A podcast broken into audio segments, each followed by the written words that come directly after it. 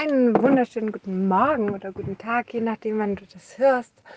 Ich ähm, mag mit dir mal über Sorgen sprechen. Kennst du das, dass man sich um andere Sorgen macht oder sich vielleicht sogar auch selber die Verantwortung aufdeckelt?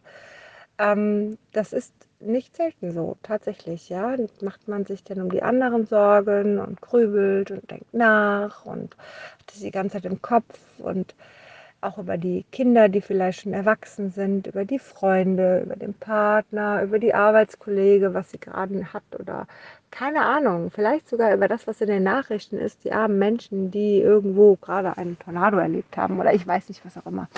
Du weißt schon, was ich meine, ne? So, wir machen uns gerne Sorgen um andere. Doch ich mag dir einen Impuls dazu geben, denn ich habe gerade eben meiner Klientin eine Sprachnachricht gemacht und dachte mir, Mensch, das ist der perfekte Podcast eigentlich ähm, aber ich erzähle es dir jetzt hier gerne noch einmal, weil ich da ein paar persönliche Sachen reingepackt habe, inklusive den Namen kann ich hier nicht hochladen, das geht nicht.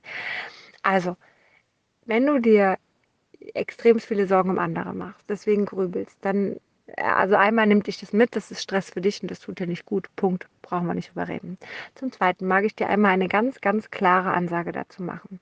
Du bist nicht verantwortlich für andere. Bist du nicht. Warst du nie, wirst du nie sein.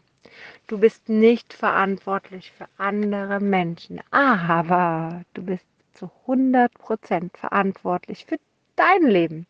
Für dich. Zu 100% bist du für dich verantwortlich. Und wenn du dir schon Sorgen um andere machst, dann fang doch bitte erstmal bei dir an und schau, ob du deine Verantwortung für dich wirklich auch trägst ob du da auch zu 100 Prozent dahinter stehst und alles dafür gibst, dass es dir gut geht. Körperlich, mental, keine Ahnung, wie auch immer. Ja, auf allen Ebenen, ganzheitlich. Das ist deine hundertprozentige Verantwortung. Und erfüllst du diese hundertprozentige Verantwortung? Fragezeichen. Wenn du das tust, kannst du gerne Verantwortung auch für andere mit übernehmen. Aber bis dato ist, bist du die hundertprozentige Verantwortung. Aber ich weiß, dass es an, einfacher ist, andere, sich um andere zu kümmern, andere zu sehen, andere Probleme zu sehen. Aber stopp mal, darum geht es nicht in deinem Leben. Zu 100 Prozent bist du das. Wenn du Kinder hast, kleine Kinder, ich persönlich würde sagen, bis zur Pubertät, viele sagen bis zum 18. Lebensjahr, okay, ab der Pubertät verändert sich die Verantwortung für die Kinder. Ähm, du musst sie nach und nach abgeben und auch das zu lernen. Aber dann hast du Verantwortung für die Kinder, für andere. Ja, aber bis dato hast du nur Verantwortung zu 100 Prozent für dich.